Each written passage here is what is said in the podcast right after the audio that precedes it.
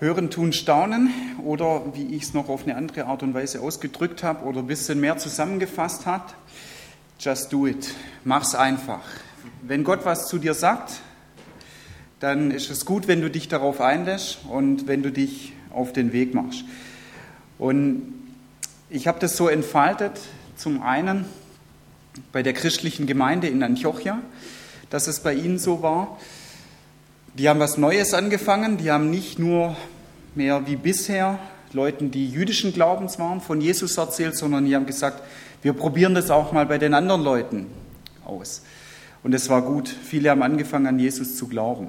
Das war dann, ein, nach einem Jahr später, dass dann der Heilige Geist zu Paulus und Barnabas gesagt hat und noch zu anderen Leuten in der Gemeinde, mit den beiden habe ich jetzt was anderes vor und ich will, dass ihr die gehen lasst. Und genauso haben sie es dann auch gemacht. Sie haben es wieder getan, was ihnen Gott, Lukas drückt es hier so aus im 13. Kapitel, in der Form sagt er das auch explizit, was ihnen der Heilige Geist gesagt hat.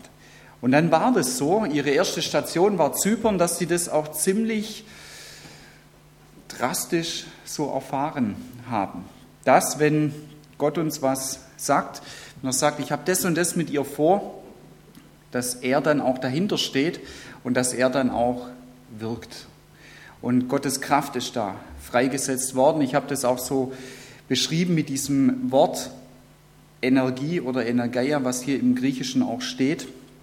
Ähm, wenn wir unsere Gaben auch einsetzen und die Schritte gehen, die Jesus zu uns sagt, dann wird einfach Gottes Kraft auch freigesetzt. Und wie gesagt, die beiden, Paulus, Barnabas, Johannes Markus war da noch dabei, die haben das so in Zypern erlebt und die hätten das ähm, natürlich da auch so unterschrieben, jawohl, mach's einfach. Ja, und du wirst großartige Sachen erfahren in deinem Leben. Und davon bin ich überzeugt. Ähm, ich kann das selber auch so sagen von meinem Leben. Ich habe euch da auch Einblicke gegeben, wie das sich auswirkt in meinem Leben. Das ist so diese eine Seite, aber es gibt auch eine andere Seite. Diese Seite ist diese Seite. Wenn du schwarz siehst, wenn da nichts mehr vorne ähm, zu lesen auch ist. Ja. Aber trotzdem, ähm, wenn du schwarz siehst, dann gilt es trotzdem. Ja, dann gilt es weiter als eine Sache, wenn Gott was zu dir sagt, da kann es Punkte auch so geben, da kann es Widerstände auch geben, das haben Paulus und Barnabas auch erlebt, aufs massivste haben die Widerstände erlebt, damals in Zypern, da war so ein Zauberer unterwegs und der hat auch Macht gehabt, dieser Zauberer. Und da gibt es eben dann auch so Punkte, da wird dir das vielleicht auch rausgerissen, diese Ermutigung, die Gott dir auch gibt. Und dann siehst du eben nur noch das. Dann siehst du nur noch schwarz. Es ist ein Aspekt, der normal ist. Und es ist gut, dass du es jetzt weißt, dass es normal ist, weil dann kannst du darauf vorbereitet sein. Es ist etwas ganz Normales, dass diese Dinge auch da sind und dass diese Dinge auch kommen. Der Punkt ist dann, wie gehen wir damit um oder wie können wir damit umgehen.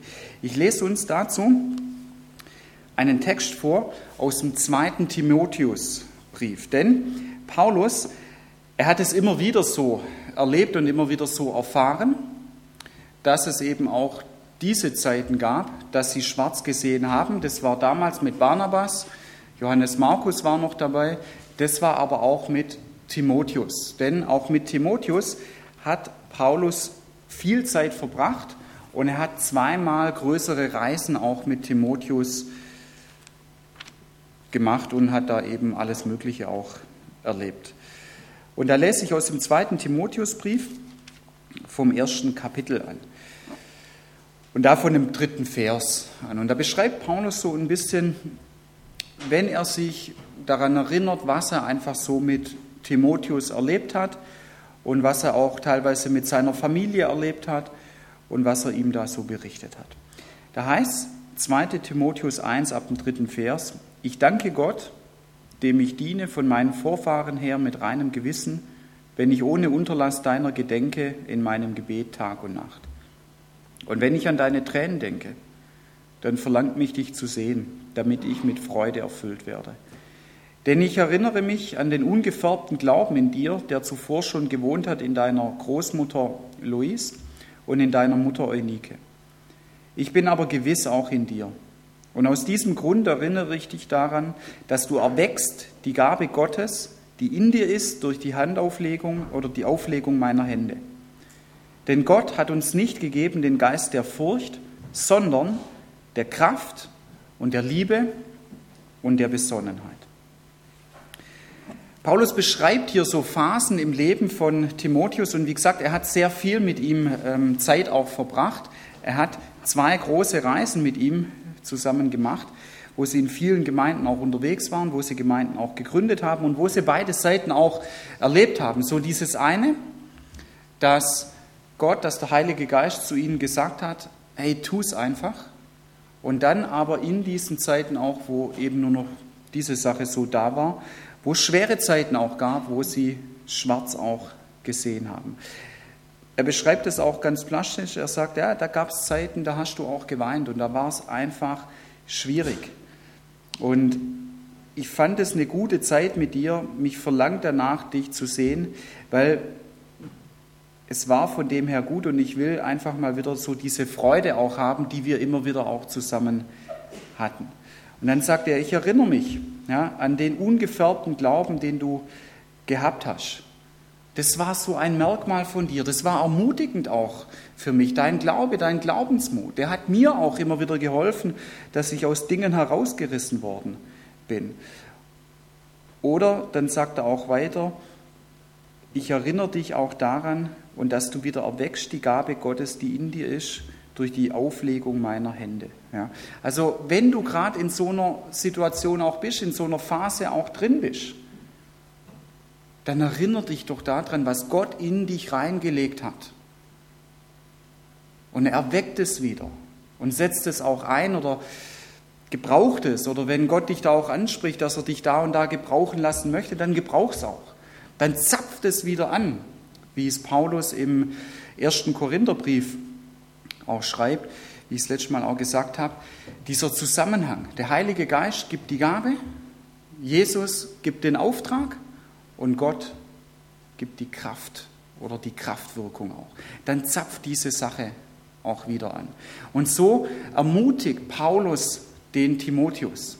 Ja, er spricht ihn an und er sagt, erinnere dich an das, was war, schau auf deine Gaben auch und setz diese Gaben ein und dann schau auch darauf, was in dir ist. Nämlich Gott persönlich ist in dir mit seinem Heiligen Geist und Gott hat dir nicht gegeben einen Geist der Furcht oder der Angst.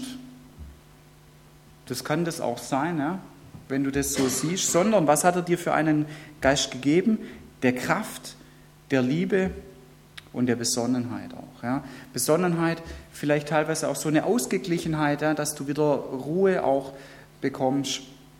Ähm, das steckt da alles auch drin. Aber eben wieder dieser Aspekt, der Geist der Kraft, wie wir es jetzt schon dreimal gehört haben in dieser Predigtreihe auch. Relativ am Anfang im ähm, Epheserbrief, dort betet Paulus auch für die Gemeinde in Ephesus, denen es bei den Punkten auch ähnlich ging und von dem her es ist etwas ganz Normales.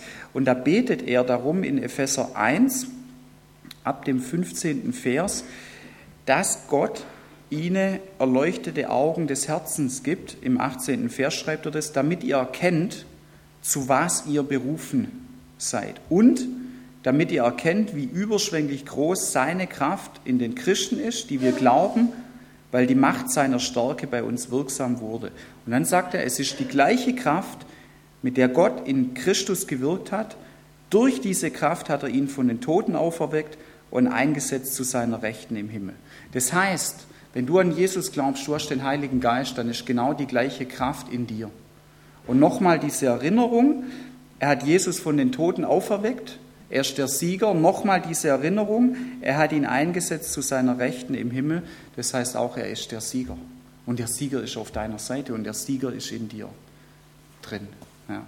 Also, von dem her, das soll deine Ermutigung sein, in dieser Thematik oder vielleicht auch in dieser Phase, vielleicht auch in der Lebensphase. Das kann mal ein bisschen länger dauern, das kann auch relativ kurz dauern. Ne? Das kann auch sein, wenn du heute unterwegs bist, ich weiß nicht, was du heute Nacht erlebt hast, was du gestern erlebt hast. Das kann auch sein, was du letzte Woche erlebt hast. Das kann sein, was nächste Woche kommen wird, was du vielleicht schon im Kopf auch hast. Das kann sein, was heute auch noch kommen wird. Du weißt es nicht. Aber dann wünsche ich dir, dass du dich daran erinnerst und dass du dir das dann auch sagst. Das sind einfach die Fakten. Und so sieht es aus.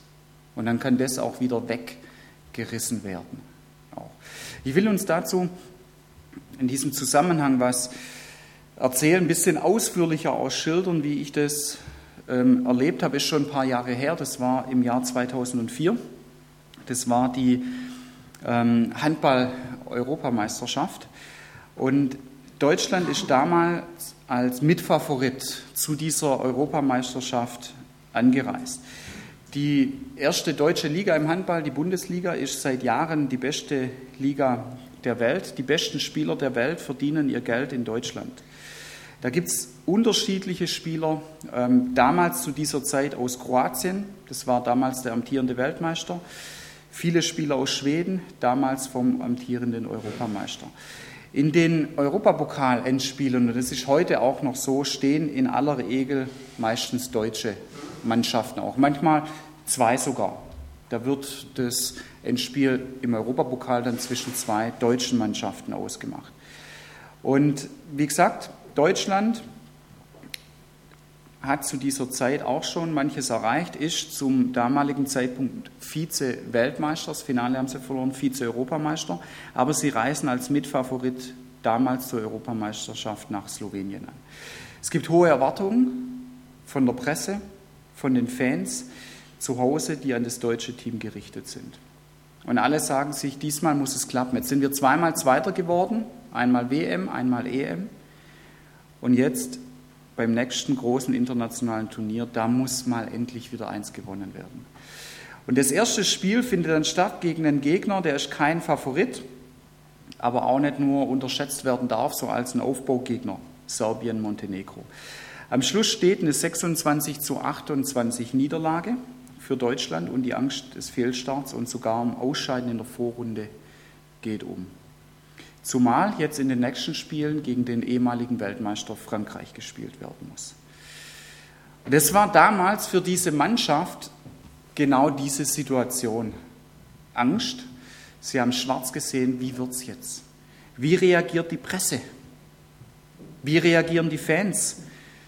Zu Hause in Deutschland, die, die mitgekommen sind. Wie reagiert die Mannschaft? Ist sie eine Einheit? Oder fängt man an, Schuldzuweisungen zu machen? Bricht die Mannschaft auseinander? Glauben die alten Spieler an ihre Stärke und glauben sie an das Team? Schaffen sie es durch ihre Erfahrung, die jungen Spieler mitzureißen und zu unterstützen? Wenn du schwarz siehst, und ich nehme immer mal wieder auch so diese Beispiele aus dem Sport. Einerseits, weil ich da sehr viele Einblicke auch habe. Ich habe ja selber auch Fußball und Handball gespielt und habe heute auch noch viele Kontakte in diese Bereiche auch rein. Und ich finde andererseits, es ist interessant, Paulus zieht ja immer wieder Parallelen auch zum Sport hin und vergleicht es mit dem Leben in der christlichen Gemeinde. Und ich weiß das auch von manchen von euch, die finden sich da sehr gut wieder auch drin und sagen, ja, das kann man sehr gut auch mit Gemeinde vergleichen, was man da so erlebt. Dann das zweite Spiel gegen Polen steht auf dem Plan. Und das wird richtungsweisend sein. Bei einer Niederlage oder sogar beim Unentschieden können praktisch die Koffer gepackt werden. Und jetzt habe ich so einen Ausschnitt aus einer Reportage, den ich uns vorlese. Da ist so ein bisschen, dass man mit hineinhören kann in dieses Spiel. Christian Schwarzer sitzt auf der Auswechselbank ganz außen. Der Kreisläufer wirkt ausgepumpt, seine Augen blicken ins Leere. Bundestrainer Heiner Brandt hat ihn, die unersetzte Stammkraft aus Lemgo, ehemaliger Welthandballer, eine Viertelstunde vor Schluss vom Feld genommen. Das Turnier ist noch lange. Er soll sich erholen. Die Führung gegen Polen ist hoch. Am Ende gewinnen die Deutschen ihr zweites Gruppenspiel mit 41 zu 32. Jede Spannung ist von Schwarzer gewichen. Doch dann ereignet sich sechs Minuten vor Schluss eine Szene, die ihn aufwühlt, die ihn hochfahren lässt. Pascal Hens, der baumlange Mann im halblinken Rückraum aus Hamburg, erzielt mit einem famosen Sprungwurf sein einziges Tor und rennt zur Bank, um sich auswechseln zu lassen. Dieser Treffer zum 39 zu 29 hat nur statistischen Wert. Doch Schwarzer, der fast 300 Länderspiele auf dem Buckel hat, ballt seine Hände zu Fäusten, bewegt seinen bulligen Körper den langen Weg Richtung Hens und als er vor ihm steht, packt er ihn, schüttelt er ihn, als wolle er ihn aus dem Koma wachrütteln. Siehst du, schreit der Hens aus zehn Zentimetern Entfernung an, es geht doch, konzentrier dich auf das, was du kannst. Wenn du schwarz siehst, in dem Fall sogar, wenn du schwarzer siehst. Am nächsten Tag sagt Pascal Hens, genau das ist es, was uns in den letzten Jahren so stark gemacht hat. Der kämpferische Geist innerhalb des Teams, die gegenseitige Unterstützung, das Anfeuern während des Spiels. Vor allem dann, wenn es einmal nicht so läuft. Neun Tage später wird Deutschland nach einem beeindruckenden Turnier zum ersten Mal, nach dem WM-Titel 78 und Olympiagold 80, Europameister. Diese Sache, was Pascal Hens hier gesagt hat, das ist für mich eins zu eins ein Punkt, mit dem christliche Gemeinde auch steht und fällt.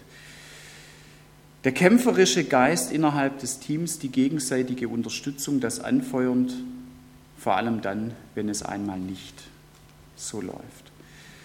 Und deswegen ist es notwendig, dass wir das auch beherzigen, was uns Paulus hier vormacht, wie er mit Timotheus umgegangen ist. Wenn es so aussieht, dann brauchst du jemand anders, der wieder Farbe in dein Leben hineinbringt, dann brauchst du jemanden, der wieder andere Farben in dein Leben hineinmalt. Und es ist nicht nur so, dass Handballer zum Beispiel manchmal in ihrem Leben schwarz sehen, es ist auch bei den Christen so, dass da nicht alles glatt läuft. Das ist normal. Und da gibt es das eben auch. Timotheus, ein begabter junger Mann, in den Paulus Arbeit, Kraft und Hoffnung investiert. Und sicher war es bei ihm manchmal auch grau und schwarz. Und jetzt, vielleicht als Vorsorge, ich weiß nicht, vielleicht auch als eine Reaktion, Paulus, er führt es nicht weiter aus. Auf eine konkrete Begebenheit geht Paulus darauf ein und er versucht ihn aufzurichten. Und er zeigt uns, wie Timotheus, aber wie wir selber auch ermutigt werden können. Und ich lese uns das nochmal vor. Ich danke Gott, dem ich diene von meinen Vorfahren her mit reinem Gewissen, wenn ich ohne Unterlass deiner gedenke. Er denkt einfach an ihn und er betet für ihn in meinem Gebet Tag und Nacht. Wenn ich an deine Tränen denke, verlangt mich, dich zu sehen, damit ich mich Freude erfüllt werde. Ich erinnere mich an den ungefärbten Glauben in dir, der zuvor schon gewohnt hat in deiner Großmutter und deiner Mutter ich bin aber gewiss, ich bin überzeugt davon, der ist auch in dir. Aus diesem Grund erinnere ich dich daran, dass du erweckst die Gabe Gottes, die in dir ist, durch die Handauflegung. Denn Gott hat uns nicht gegeben den Geist der Furcht, sondern der Kraft, der Liebe und der Besonnenheit. Es ist so dieser Punkt, wenn du schwarz siehst, dann sagt Paulus, erinnere dich und besinne dich auf deine Erlebnisse, die du gemacht hast. Und er sagt, ich erinnere mich hier auch an Tränen, vielleicht auch an Abschiedstränen. Ich sehne mich danach, dich wieder zu sehen. Und das kann ich mir vorstellen, war eine Ermutigung für Timotheus. Eine Ermutigung von dem Apostel Paulus.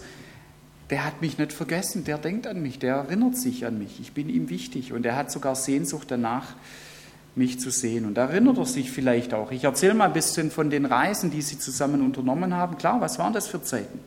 Als wir noch zusammen unterwegs waren. Bei der zweiten und dritten Missionsreise in Kleinasien, Mazedonien, Athen, Korinth. Gerade in Korinth zuerst die Ablehnung dort, auch so diese Situation. Aber dann ähm, haben wir einfach weitergemacht. Ja, am Anfang ging nichts. Wir haben nichts gesehen, keine Frucht, waren ermutigt, äh, entmutigt. Die haben uns verlästert. Das ist doch lächerlich, was ihr predigt Die Märchenstunde ist abends für die Kinder vorm Schlafengehen. Was, was wollt ihr eigentlich? Aber dann der Entschluss von Paulus aufzubrechen, dass er sagt, okay, dann gehen wir halt woanders hin.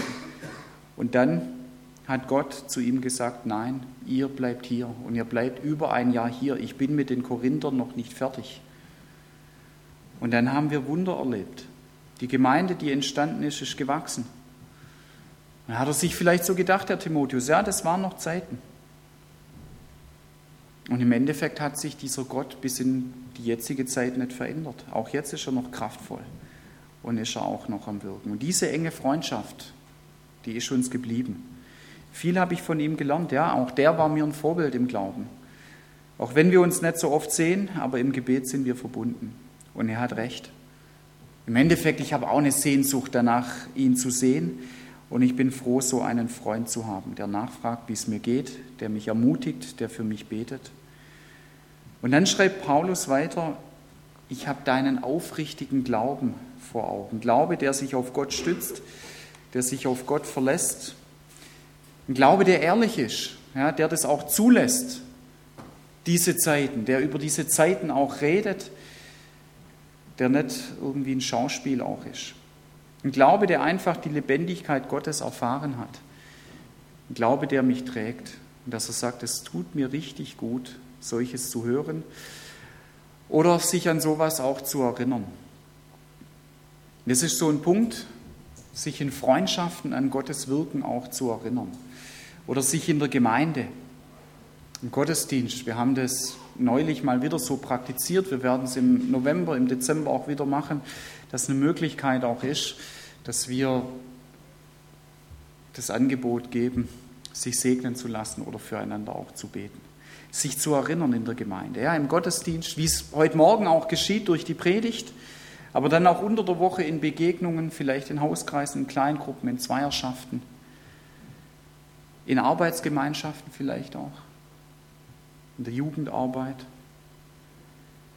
dann aber auch andere Arbeitsgemeinschaften, in der Dekoration, wenn du es nicht alleine dekorierst, in der Küche, in der Technik, im Handwerk und so weiter, dass man sich daran erinnert.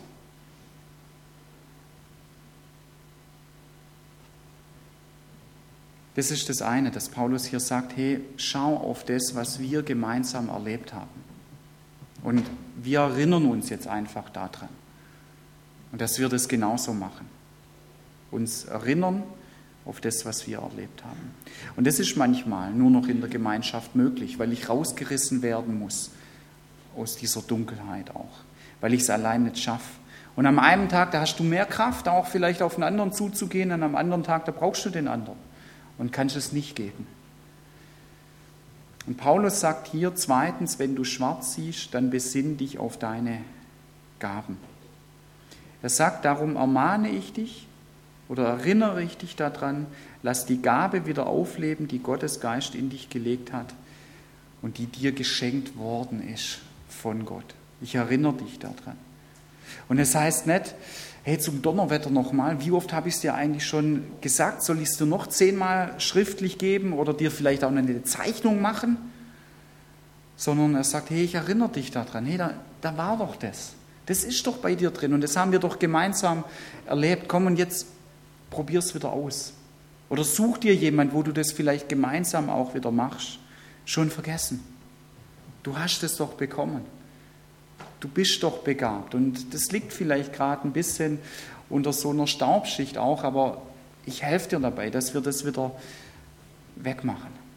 Und ich nehme dich an der Hand. Egal welche Gabe es ist, das betone ich immer wieder, macht da keine Unterschiede, keine Wertung, keine Klassifizierung. Alle Gaben sind wichtig. Und diese Denkweise ist schon wichtig, auch wenn du sie in deinem Kopf hast, tu sie raus aus deinem Kopf. Du bist wichtig und du bist wertvoll, genauso wie du bist. Gott hat schließlich so gemacht.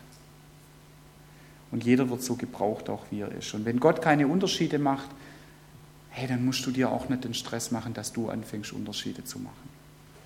Besinn dich auf deine Gaben, sagt Paulus hier zum Timotheus. Warum? Warum soll er das machen? Es ist so, mit den Gaben, die dir Gott gegeben hat, hat er gleichzeitig ein Potenzial in dich reingegeben, dass du dadurch Freude hast und dieses andere Potenzial, dass du seine Kraft auch erlebst. Ja? Was deine Gaben sind, das machst du auch gern. Was deine Gaben sind, dafür hast du eine Leidenschaft und dafür hast du eine Begeisterung auch und es tut dir gut. Und das möchte Gott in dein Leben reingeben und das möchte er in deinem Leben entfalten. Der Einsatz deiner Gaben ist ein Teil davon, was dein Leben zur Erfüllung bringen wird. Gott hat dich, um Erfüllung zu haben, begabt. Und deswegen sagt er hier, besinn dich, denk darüber nach, was sind deine Gaben und setz sie ein. Das wird dich rausreißen, das wird dich stärken auch. Ich habe ähm, mal ähm, ein kurzes Interview oder ein kurzes Gespräch gelesen von jemand, der in einer leitenden Position bei der Firma SAP ähm, angestellt ist. Und er wurde mal von einem Studenten gefragt, was muss ich studieren, um bei Ihnen eine Arbeitsstelle zu bekommen? Und dieser Mann hat darauf geantwortet, falsche Frage. Studieren Sie das, wofür Sie eine Leidenschaft haben, investieren Sie dort Ihre Kraft und Sie werden eine Arbeitsstelle von mir bekommen. Damit dein Glaube aufrichtig, ehrlich oder auf Gott sich stützend auch wird, darum, aus dieser Ursache, besinn dich auf das, wie dich Gott begabt hat. Und wenn ich mir überlege, was ich alles benötige, um ein Feuer zu machen, dann sage ich, würde ich folgende Sachen auch mitnehmen. Größere Holzstücke, kleine Holzspäne. Ähm, wenn, wenn ich jetzt keine Feuerstelle habe draußen, äh, grabe ich vielleicht ein kleines Loch oder lege so Steine um diese neu angelegte Feuerstelle. Und ich brauche noch Streichhölzer oder ein Feuerzeug auch. Und dann habe ich alles beieinander. Und ich habe alles schön aufgeschichtet und passt. Aber ich muss jetzt das Feuer auch benutzen, damit ich ein Feuer habe, damit dieses Holz anfängt zu brennen auch. Und das heißt, damit dieses Feuer auch entsteht, so wie es dieser Mann von SAP eben ausgedrückt hat, es ist egal was, so wie du begabt bist, investier dich dort und du wirst merken, du hast Kraft, du hast Leidenschaft, du hast ein Feuer. Und solche Leute können wir brauchen. Oder diese andere Sache, ähm, wenn du alles beieinander auch hast, diese Holzstücke, dann diese Späne, wenn alles angerichtet ist, wenn alles aufgeschichtet auch ist, dann geh diesen Schritt auch, diesen nächsten Schritt und gebrauch es auch und benutze es auch. Dann zünd's an. Sonst bringt dir das nichts. Ja? Wenn die Dinge einfach dastehen und so, ist vielleicht schön anzuschauen, okay, das bringt es dir dann, dass du sagst, das sieht echt toll aus. Probier es heute mal aus, wenn es draußen kalt ist auch, oder probier es mal aus, wenn es vielleicht ein bisschen wärmer ist und du willst vielleicht auch was grillen. Heb deine Wurst da drüber, wenn es nicht brennt, über diese Feuerstelle. Oder ein rohes Fleisch und dann ist es. Ob das einen Unterschied macht oder nicht. Oder wenn es kalt ist. Ob diese Feuerstelle dich so wärmt oder wenn du es anzündest. Ob dich dieses Feuer dann auch wärmt. Du wirst den Unterschied feststellen. Und so wirst du den Unterschied auch feststellen im Glauben, was jetzt dieser Aspekt angeht, den Paulus hier herausgreift, dass er sagt, deine Gaben sind dafür da. Und wenn du sie einsetzt, dann wirst du das Feuer Gottes erleben und dann wirst du die Kraft Gottes auch erleben. Auch, ja. Wenn es dir weiterhilft, wir haben zum Beispiel im Jugendkreis, ähm, ich war da nur ein kleines bisschen ähm, mit dabei, mal so ein, zwei Vorträge auch dazu gemacht. Wir haben da mal einen Glaubensgrundkurs auch gemacht, dass man seine Gaben ein bisschen, äh, Gabengrundkurs, dass man seine Gaben ein bisschen auch ähm, kennenlernt. Ja, wenn dir das hilft, ähm, kannst du gerne auf mich zukommen. Ich kann dir da ein bisschen Literatur auch geben oder dir Sachen auch zu empfehlen, wenn du dich damit beschäftigen möchtest. Und dann probier es einfach aus. Oder wenn wir Schulungen anbieten, dann nimm das Angebot an. Lass dich herausfordern. Arbeite an dem, wie dich Gott begabt hat, mit deiner Leidenschaft und bring somit auch Sauerstoff in das Glaubensfeuer hinein. Wenn du schwarz siehst, das sagt er so das dritte, besinn dich auf Gottes Geist, der in dich hineingegeben hast. Und wenn du an Jesus glaubst, ist der Heilige Geist in dir drin. Gibt es keine Bedingung. Der ist in dir drin. Besinn dich darauf. Und er sagt hier, Gott hat uns nicht einen Geist der Furcht gegeben oder kannst auch sagen der Mutlosigkeit oder der Angst, sondern der Kraft, der Liebe und der Besonnenheit. Und als Christ ist dieser Geist mit seinen Wirkungen in dir drin. Das ist Tatsache. Und daran kannst du und daran kann niemand anders etwas ändern. Es ist einfach so. Aber manchmal, klar, da erfährst du das nicht mehr so in deinem Leben. Der Heilige Geist mit seinen Wirkungen scheint vielleicht nicht so durchzukommen. Und ich bin entmutigt und dann schwindet auch die Kraft. Und dann oft auch die Liebe und auch die Besonnenheit, wenn die Kraft geht. Und vielleicht ist es so, dass du denkst, ja, hast recht, so ansatzweise, vielleicht auch bisschen größer. Vielleicht ist es dann auch so, dass du im Moment wie so ein Fenster bist, durch das man gar nicht mehr klar durchsieht. Wie so ein Fenster, das einen Frühjahrsputz braucht. Das Glas ist gerade nicht mehr so klar, schmutzig auf der Scheibe, mir geht es einfach nicht so gut, Mutlosigkeit. Und dann wieder als eine Erinnerung und genau das Gleiche, nicht als ein Vorwurf von Paulus, sagt der Timotheus, da gibt es etwas, das solltest du unter keinen Umständen vergessen. Gottes Geist mit seiner Kraft, mit seiner Liebe, mit seiner Besonnenheit ist in deinem Leben. Und Paulus, der hat schon angefangen, hier an dieser Scheibe zu putzen. Langsam entfernt er Partikel, die die Sicht verschleiern bei Timotheus. Und als Reinigungsmittel, dann nimmt er vergangene Erlebnisse mit Gott und erinnert ihn daran und seine Begabungen Und es tut gut, finde ich, das einfach mal wieder vor Augen gehalten zu bekommen und es auch zu wissen. Es ist eine Tatsache, dass das als Christ in dir drin ist. Timotheus aber, auch für dich heute Morgen, da gibt es etwas, das du nicht vergessen solltest. Gottes Geist mit seiner Kraft, Liebe und Besonnenheit ist in deinem Leben. Fertig aus. Das ist ein Punkt, wo ich sage, ja, darüber freue ich mich. Denn Gott ist die stärkste Kraft im Universum. Ich habe es euch vorher vorgelesen, Epheser 1. Wenn jemand eine Ahnung hat, äh, wie man dies machen kann, diese Energie selber produzieren und freisetzen kann, bitte ähm, kommt zu mir. Ja, äh, dann steige ich ins Energiegeschäft ein. Und darüber freue ich mich, weil diese Kraft ist in mir. Darüber freue ich mich, weil diese Kraft ist in mir wirksam. Darüber freue ich mich, denn Gott arbeitet mit seinem Geist, mit seiner Kraft auf Hochtouren an mir und in mir, dass ich Kraft, Liebe und Besonnenheit auch bekomme. Und wie gesagt, es ist gut, einfach heute Morgen auch zu wissen als Tatsache. Wenn du schwarz siehst. Und ich hoffe, jetzt mache ich das Schwarze mal wieder weg, dass es für dich heute Morgen genauso war, wie das vor ein paar Jahren für Pascal Hens war.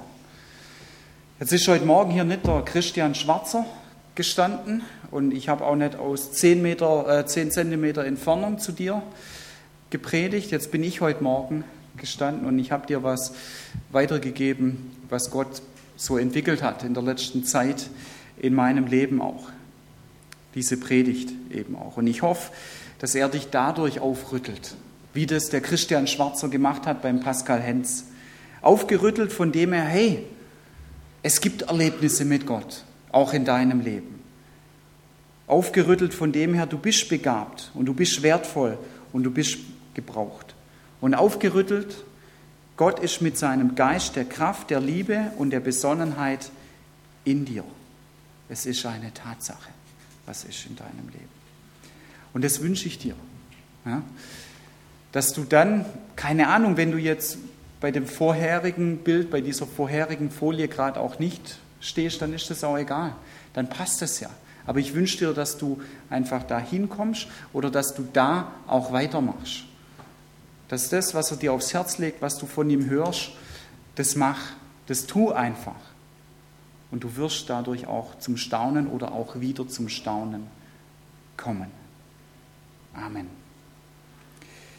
Wir haben das heute Morgen so, dass ihr als Erinnerung an diese Predigtreihe noch so kleine Zettel bekommt. Kannst du zum Beispiel als Lesezeichen verwenden oder du kannst dir irgendwo hinhängen, auch was immer du möchtest. Ähm, und da steht einfach nochmal dieser Slogan drauf, just do it, tu es einfach. Und hinten drauf noch eine Frage oder vielleicht auch ein Vorschlag für ein Gebet. Oder dann auch ganz konkret, dass du was ausfüllen kannst, wo du sagst, das ist das, wo ich denke, was in der nächsten Zeit dran ist, wo Jesus mit mir auch vorhat. Ja?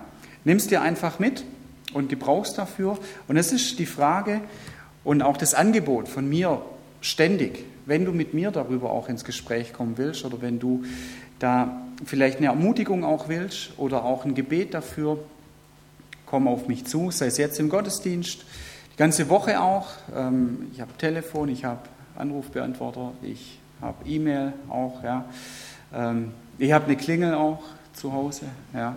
Was auch immer es ist. Oder nimm dir jemand anders, auch dass es so ist. Ähm, weil ich möchte, dass du mehr und mehr zum Staunen kommst. Und wenn ich dazu was beitragen kann, dann bin ich gern dazu bereit. Gut. Bevor wir unser nächstes Lied singen, spreche ich mit uns noch ein Gebet und ich lade jeden dazu ein, mitzubeten. Jesus, ich danke dir dafür, dass du der lebendige Gott bist und dass du zu uns sprichst. Und ich danke dir dafür, dass wenn wir uns auf den Weg machen mit dir, dass es der beste Weg auch ist und dass wir zum Staunen kommen werden. Und ich danke dir dafür, dass du das selber weißt. Dir selber ging es auch so in Phasen von deinem Leben, wo du auf der Erde gelebt hast, hast du schwarz gesehen. Und hast du selber gesagt, ich will hier nicht mehr weitergehen. Und ich danke dir dafür, dass du solche Sachen auch in die Bibel hast reinschreiben lassen, dass es kein großes Schauspiel ist, die Bibel, sondern ganz ehrlich unser Leben auch besprochen wird und auch reflektiert wird.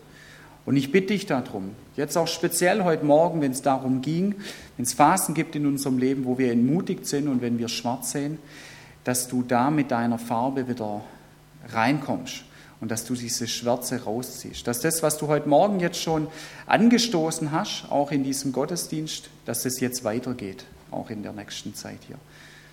Und ich danke dir dafür, dass du nicht schwarz bist, sondern dass du Gottes Licht bist, dass du das göttliche Licht bist. Amen.